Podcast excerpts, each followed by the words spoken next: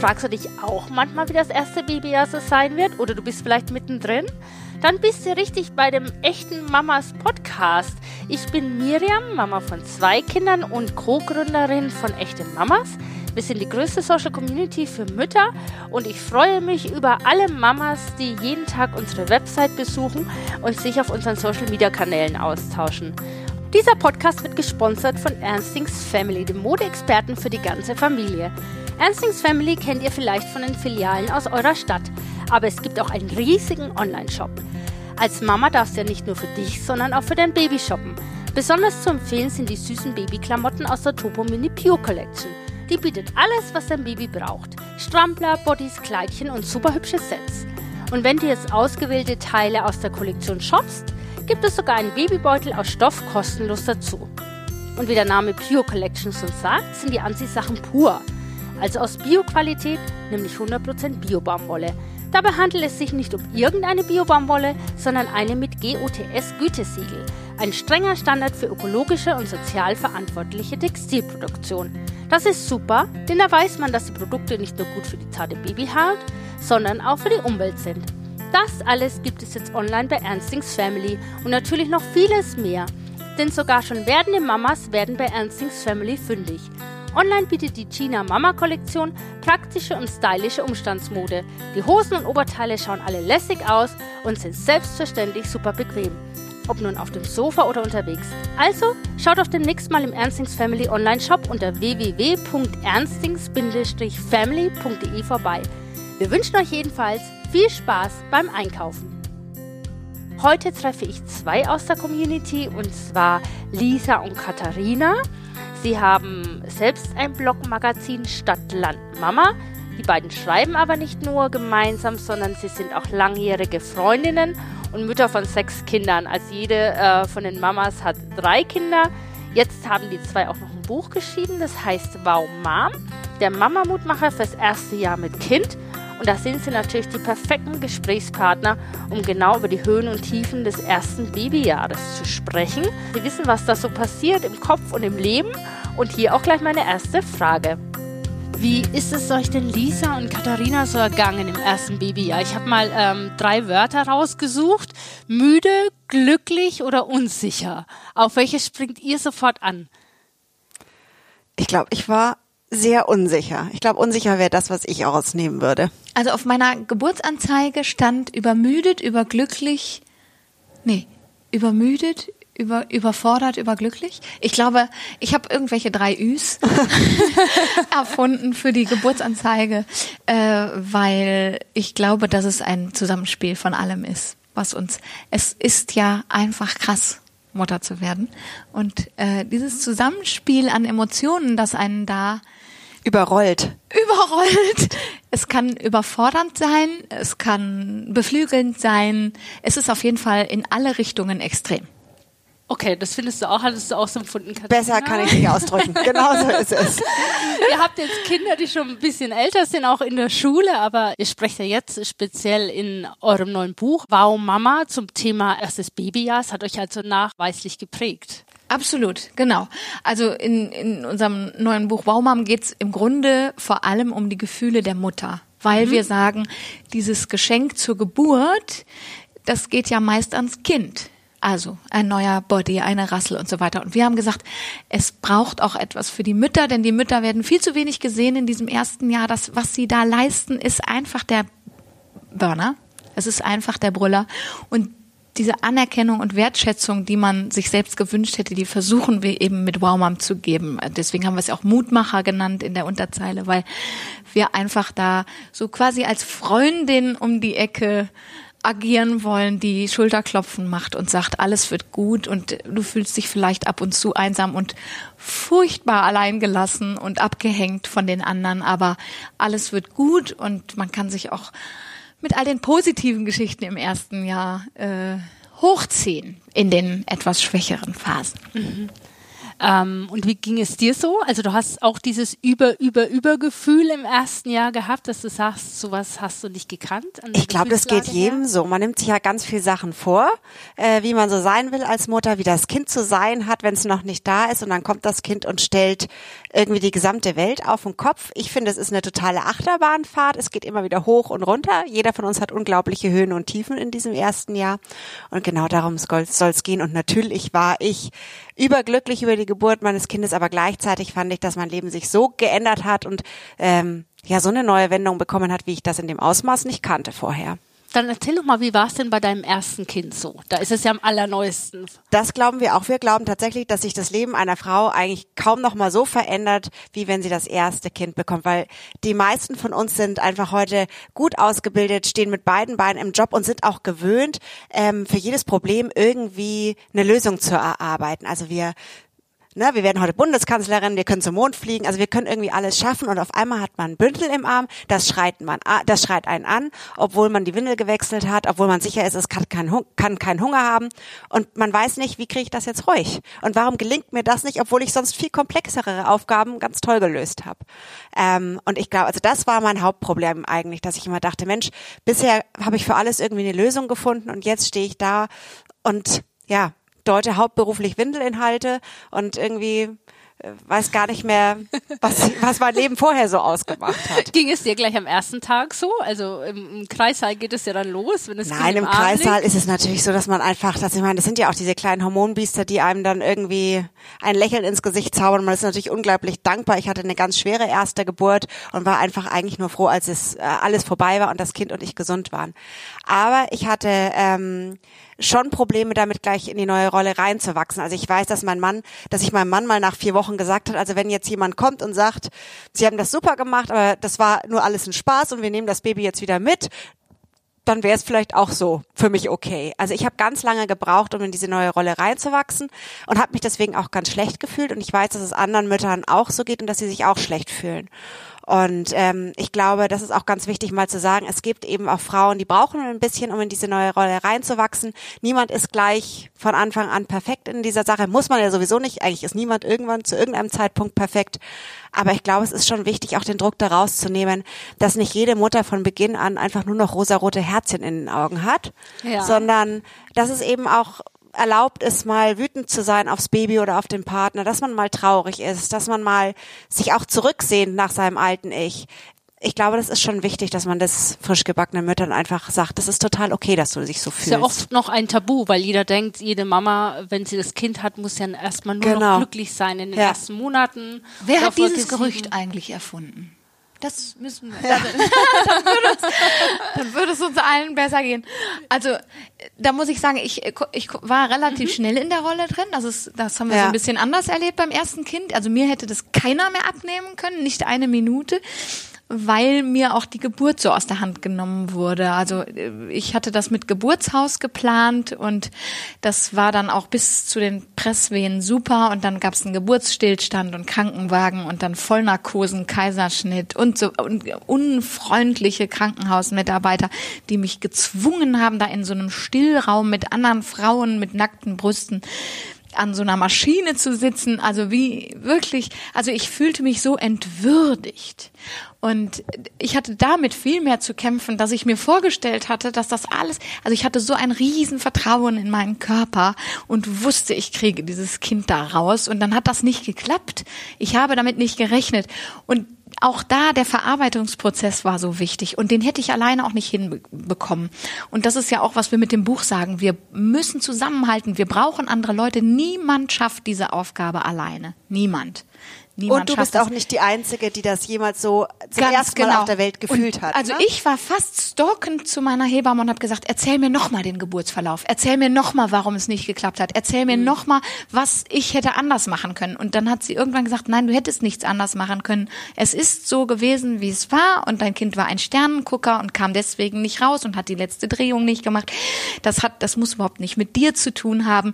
Aber diesen Druck, dass du ja also den konnte mir meine Hebamme total gut nehmen und deswegen sagen wir immer, mein Gott, holt euch Leute, denen ihr vertraut und die euch durch diese Situationen auch helfen können, weil es selbst wenn die Geburt super lief, es braucht ja trotzdem Verarbeitung. Genau Man so muss ist es. das Erlebte ja irgendwie verarbeiten und da können einem andere schon sehr gut helfen. Katharina, was hat denn dir geholfen, dich dann in deiner Mutterrolle mehr zurechtzufinden? Ehrlich gesagt nur die Zeit.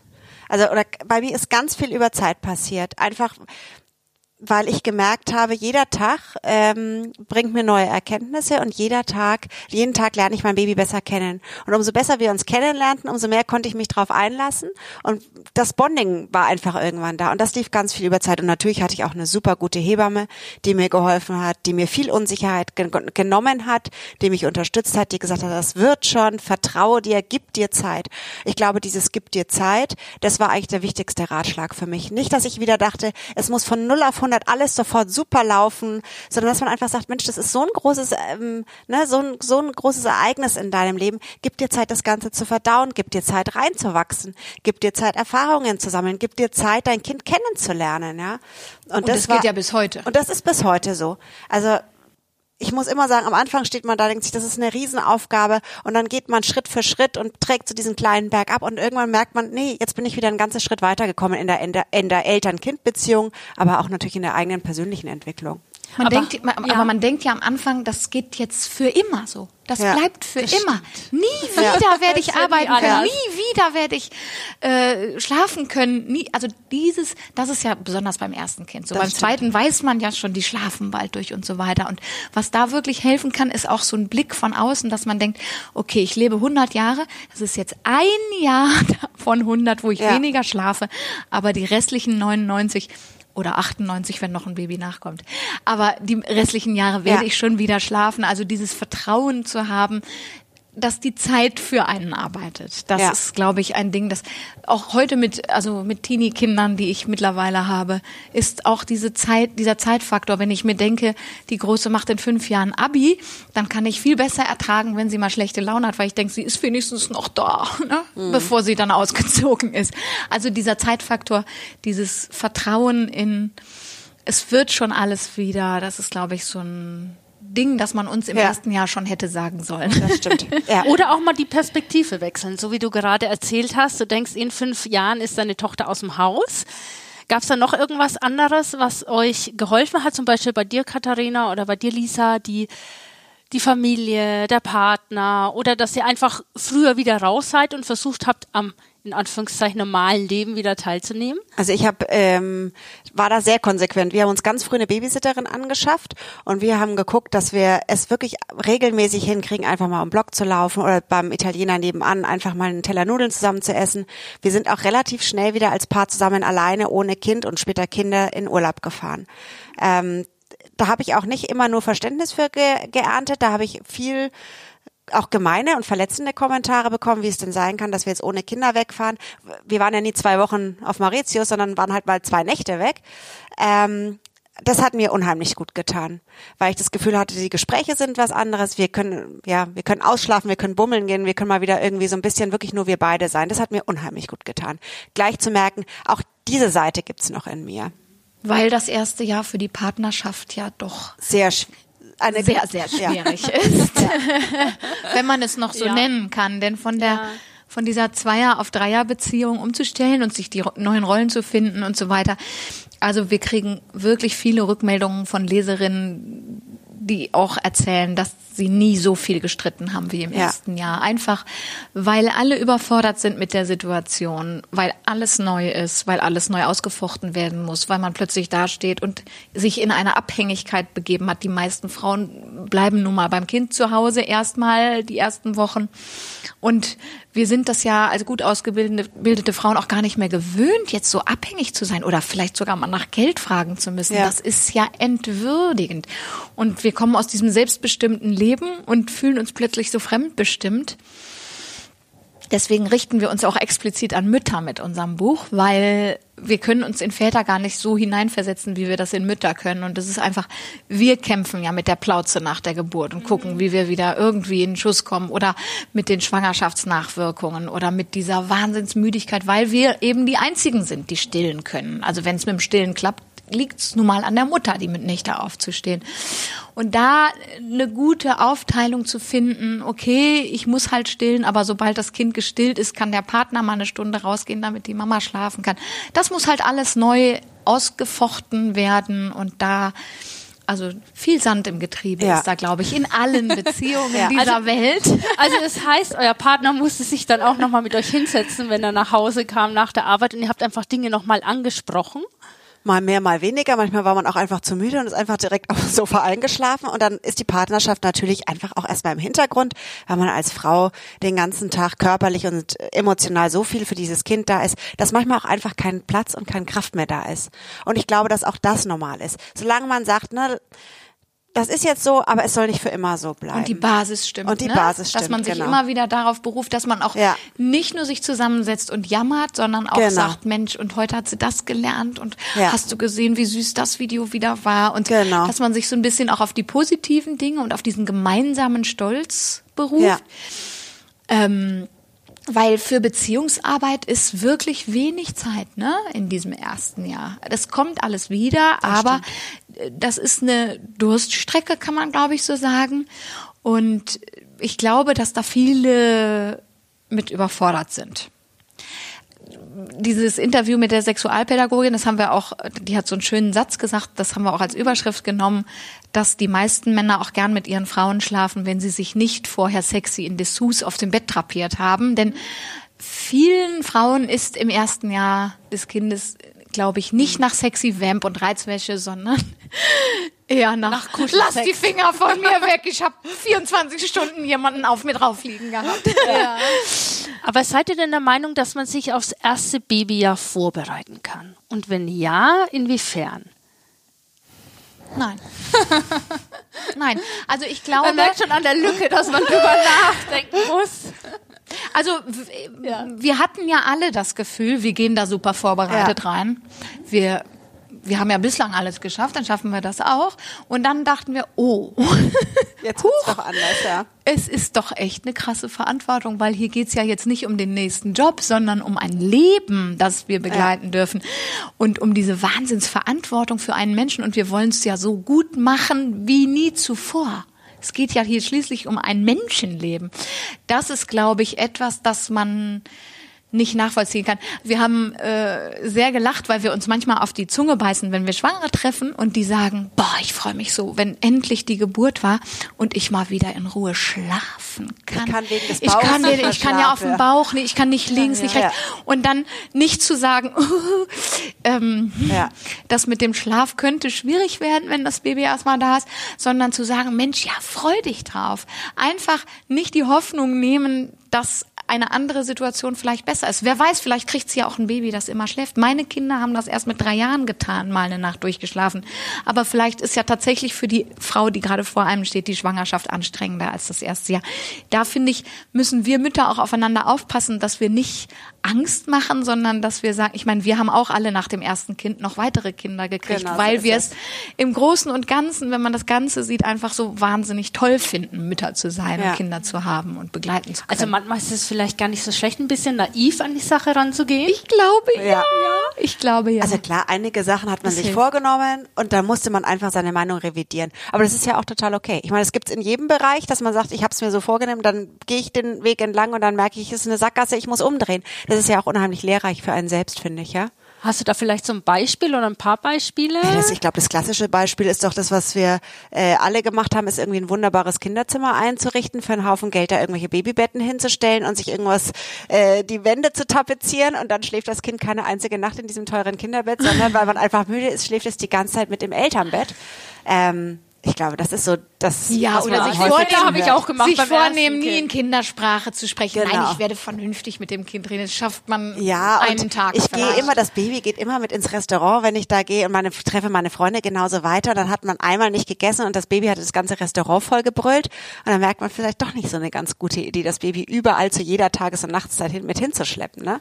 Mhm. Also, und also bei mir kam eine Woche vor der Geburt eine Zusage. Ich hatte mich im Ausland beworben als Gastredakteurin in äh, Afrika Amerika bei einer deutschen Zeitung. Und eine Woche vor der Geburt kam die Zusage und ich so, yay, super, jetzt geht die Karriere trotz Kind weiter und das ist ja so toll und wir haben Flüge gebucht und so weiter. Wenn diese Zusage eine Woche nach der Geburt gekommen wäre, ich hätte abgesagt. Ich hätte gesagt, das ist niemals möglich, ja. mit einem Kind über den halben Globus zu fliegen und dann auch noch arbeiten zu gehen. Ich hätte es einfach nicht gemacht. Und das war ganz schön, weil äh, das war dann, dieser Job war erst, als sie elf Monate alt wurde. Da hatte sich ja dann mittlerweile auch alles eingespielt. Wir sind dahin geflogen. Mein Mann hat Elternzeit genommen, die gab es damals noch, also es gab noch kein Elterngeld zu dieser Zeit, damals im anderen Jahrhundert, vor 13 Jahren, mhm. als sie zur Welt kam. Ähm, das war kurz vor der Einführung des Elterngeldes, genau. Hat sich unbezahlten Urlaub genommen. Er musste mittags immer um die gleiche Palme schieben, hat mal gesehen, wie mein Alltag so aussieht, hat sich abends gefreut, wenn ich nach Hause kam und er den Schlüssel hörte und sagte, jetzt kann ich endlich nachvollziehen, was du immer meintest, weil es ist ja auch so schwierig, dem Partner zu vermitteln, warum man so fertig ist. Warum? Also, weil das ist ja diese komplette Über- und Unterforderung gleichzeitig. Dieses, man hat den ganzen Tag zu tun, schafft aber eigentlich nichts. nichts. Das ist ja dieses ja. Gefühl, das einen so zermürben kann, weil der Schreibtisch wird nie leer. Es wird immer die nächste Windel kommen. Tag und Nacht, man weiß ja irgendwann gar nicht mehr, ob hell draußen ja. oder dunkel, es ist alles egal. Alles ist nur noch ein einziger Brei. Solche Situationen erleben wir alle und also manchmal spielt das Glück für einen und dann kommt die Zusage vor der Geburt und dann kann man sagen, ja klar, schaffe ich alles und dann äh, und dann schafft man es am Ende aber ja auch. Also das heißt eigentlich, ihr wünscht euch im ersten Babyjahr, dass vor allen Dingen sich Mamas Hilfe suchen, oder? Und jetzt hatten über die Hebamme Ganz schwieriges Thema, ne? Aber auch über die Männer, wenn die Männer ja gar nicht wissen, was wir zu Hause so richtig machen den ganzen Tag, können sie es ja auch schlecht nachempfinden. Also ganz schwieriges Thema war für mich Hilfe annehmen. Mhm. Also es sagen ja alle Freunde, Mensch, soll ich dir mal einen Eintopf kochen? Und du denkst, mein Gott, ich muss das doch irgendwie hinkriegen. Alle anderen selbst doch auch kochen. hin, ja. Und da einfach Ja zu sagen, ja, ich würde mich über deinen Eintopf wirklich sehr freuen. Oder wenn du mir beim Einkaufen einfach die Flasche Sprudel mitbringst. Ähm, sich einzugestehen, dass man das, dass man diese Hilfe annehmen darf und kann, ohne als gescheitert dazustehen. Das war für uns und beide, auch ohne sofort eine Gegenleistung zu bringen. Genau. ich habe dann ganz oft gesagt, okay, und wenn ich dann das nächste Mal gehe, bringe ich dir auch was mit. Dann sagt auch eine Freundin, brauchst du nicht, nee, alles genau. gut. Lass es einfach mal zu. Das ist, glaube ich, auch ein wichtiges Thema. Aus solchen Situationen entstehen ja so, entsteht solche Dankbarkeit. Das muss, also mhm. nie hat mir jemand so viel Dankbarkeit ins Leben gespült wie meine Kinder. Für die Freundin, die sonntags kam und einfach mal geschuckelt hat oder mich einfach mal in den Arm genommen hat oder die Mütterpflegerin, die mir einfach so eine Hotstone-Massage verpasst hat, weil sich ja den ganzen Tag noch niemand um mich gekümmert hat. Ja. Also dieser Dankbarkeitsfaktor, das ist schon einer das der stimmt. sehr positiven Erfahrungen, die wir als Mütter gemacht haben.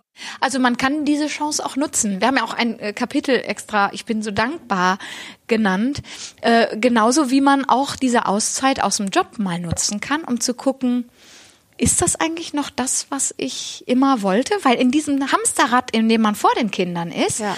Äh, kriegt man diesen Außenblick nicht. Und dann kann man sich wirklich mal äh, Gedanken machen, man ist ja nun mal viel wach und kann, kann sich Gedanken machen, will ich für diese Chefin eigentlich noch arbeiten? Ist das überhaupt noch? Würde ich für diese Chefin mein süßes kleines Kind in eine Fremdbetreuung geben? Ja. Wirklich lohnt sich das? Also, dass man auch so ein bisschen aufrechnet und denkt, nee, eigentlich für die nicht. Und mache ich mich jetzt selbstständig oder was wollte ich eigentlich jemals genau. im Leben? Also man kann diese Auszeit auch für sich nutzen, um äh, neue Chancen zu ergreifen. Und wir kennen unglaublich viele, wir haben durch Stadtland Mama ja wirklich viel Kontakt zu Müttern. Äh, wir kennen unglaublich viele, die dann sich selbstständig gemacht haben oder die gesagt haben, ich habe mir schon immer ein Pferd gewünscht. Ich habe jetzt fünf Jahre für dieses Kind gearbeitet. Jetzt bin ich dran und jetzt kaufe ja. ich mir mein Pferd. Oder die einfach dadurch dann dazu gekommen sind, sich ihre Träume zu erfüllen nicht nur im Joblichen, sondern vielleicht auch einfach, weil sie wieder jetzt, weil sie jetzt eine Yoga-Ausbildung machen als Trainerin oder was auch immer das Herz begehrt. Also, dass man auch obwohl man sich selbst so ein bisschen verloren hat über die ersten Jahre vielleicht, dann wirklich auch mit Krawums wieder zurück zu sich selbst kommt und sieht, aha, das tut mir gut und davon brauche ich jetzt mehr. Und die ganzen neuen Skills habe ich durch meine Mutterschaft auch ja. dazu gewonnen, ne? Absolut. Also wir glauben ja auch ganz fest, dass die Mutterschaft uns in ganz vielen neuen Bereichen fördert und fordert und dass wir dadurch ganz viele positive neue Eigenschaften auch einfach mitbekommen. Absolut. Ich glaube, man muss besser organisiert Genau sein. so ist es. Wir bräuchten hier Chaos. jetzt eigentlich einen Mann in der Ja, Runde, der so ein genau. bisschen dagegen hält. Ich glaube auch, es gibt kaum jemanden, der besser organisiert ist als Mütter, der effizienter arbeitet, Ja. der es schafft, so viele unterschiedliche Bedürfnisse auf einmal irgendwie in der Luft zu halten. Und wenn ihr zum Beispiel, sag ich mal, ähm, in der Lage wart, dass ihr sehr verzweifelt wart oder euch sehr einsam gefühlt habt, was waren denn so Dinge, die euch geholfen haben, aus diesem Tief wieder rauszukommen?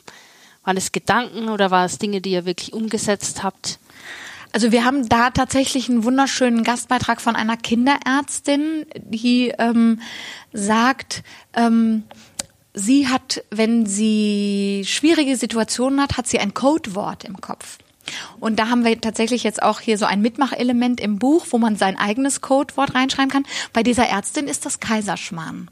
Mit Kaiserschmarrn verbindet Lecker. sie Wärme, Puderzucker. Also sie verbindet damit was Schönes. Und wenn sie in einen Stau gerät, obwohl sie gerade auf dem Weg in ein wichtiges Bewerbungsgespräch ist, dann führt sie sich dieses Wort äh, in den Kopf oder denkt an dieses schöne Wort und damit geht schon ihr Blutdruck wieder runter. Sie sagt also, so ein Codewort kann kann einem Ja. helfen in so einer Situation. Oder wir haben eine Dame ähm, von einer Mutter-Kind-Kur-Klinik äh, interviewt, die sagte, genehmige dir Erlauber. Sie nennt es Erlauber. Also einfach die 20 Minuten, die ich für meinen Kaffee brauche oder die ich für meine Zeitschrift oder für meinen Podcast brauche, für diesen Podcast hier zum Beispiel, äh, die nehme ich mir und die lasse ich Ja. mir von niemandem versauen, egal wie dreckig die Spüle wieder aussieht.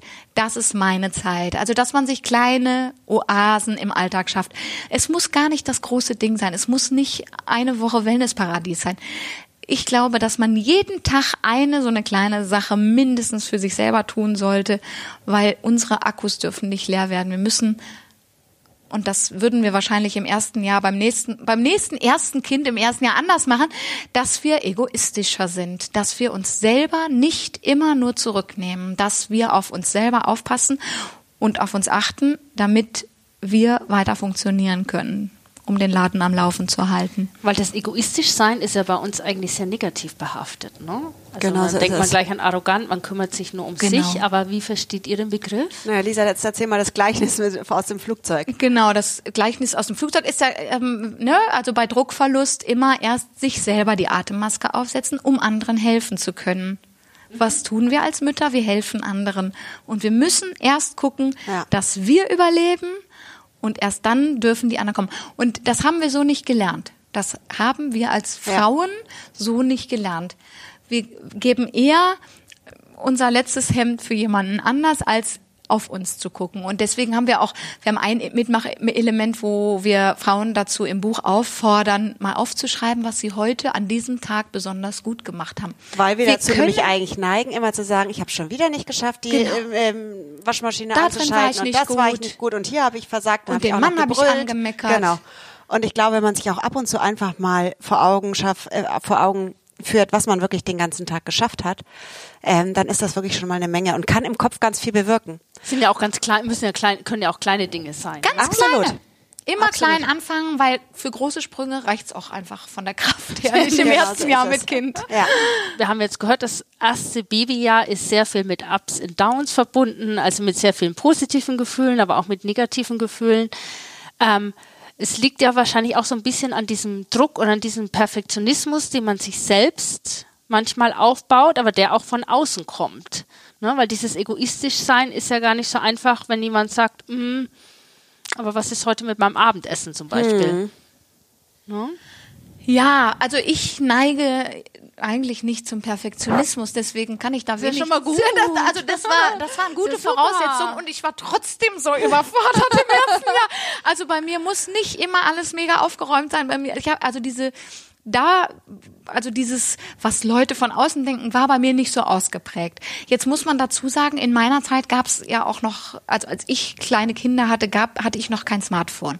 Ich hatte noch nicht mal ein internetfähiges Handy. Also ich musste okay. noch Bücher lesen. Ja. Ich konnte also nicht gucken, wie bei Instagram all die vermeintlich perfekten, äh, ausgestatteten Mütter äh, ihre Kinder großziehen In und dass die schon nach sauberen zwei Wohnungen. Wochen nach, äh, nach zwei Wochen nach der Geburt schon wieder auf Ja. irgendwelche Veranstaltungen gehen. Das wäre ja für mich vollkommen undenkbar gewesen. Ich hatte da also den Vergleich nicht.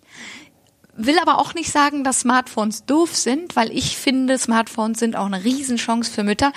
Da haben wir einen ganz tollen Gastbeitrag von Nora Imlau, die sagt, bloß kein schlechtes Gewissen beim Smartphone, weil Mütter brauchen Austausch. Wenn ich eine Frage habe, muss ich nicht äh, erstmal äh, dicke Wälzer lesen, Medizinwälzer, sondern kann auch einfach mal kurz twittern, hier, äh, habt ihr diesen Ausschlag schon mal gesehen, Foto, fünf Mhm. melden sich und sagen, nee, nee, keine Sorge, das hatte meins auch, das ist morgen wieder weg, das war nur ein kleiner Hitzefleck.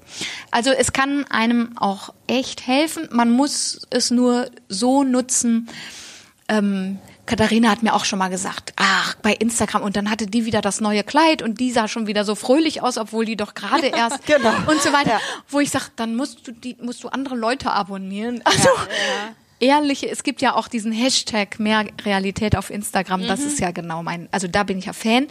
Einfach, äh, das zeigen wir auch beim Ja. Stadtland Mama Instagram-Account, wenn uns mal wieder das Essen verbrannt ist, weil wieder irgendwer äh, Hilfe auf der Toilette braucht, dann posten wir das, ne? um zu zeigen, Leute, es, das geht uns doch allen gleich so. Wir brauchen niemandem was beweisen. Wir haben auch hier bei den Fotos, die wir, wir haben eigene Fotos im Buch ähm, mit genervtem Blick und runterfallendem Still-BH und schreiendem Kind, weil wir einfach denken, wem sollen wir denn was vormachen? Es ist doch gut zu wissen, ja, so sehen wir halt nun mal aus, wenn das Baby klein ist und schreit.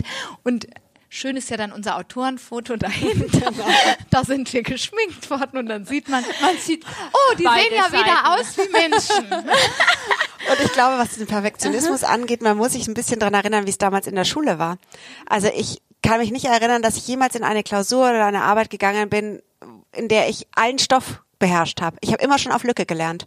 Und das war völlig in Ordnung für uns alle. Also du wusstest, du kannst nicht alles schaffen, du machst es so gut du kannst und es wird schon irgendwie reichen. Und hat immer gereicht. Und es hat immer gereicht. Ne? Ja, ja. Du hattest nicht immer eine Eins überall, muss aber auch nicht sein, sondern du hast dich durchgewurschtelt und du hast es so gut wie du konntest eben gemacht. Und ich glaube, wenn man sich das ab und zu in den Kopf ruft und sagt, damals hat funktioniert und dieses Mal wird es auch funktionieren.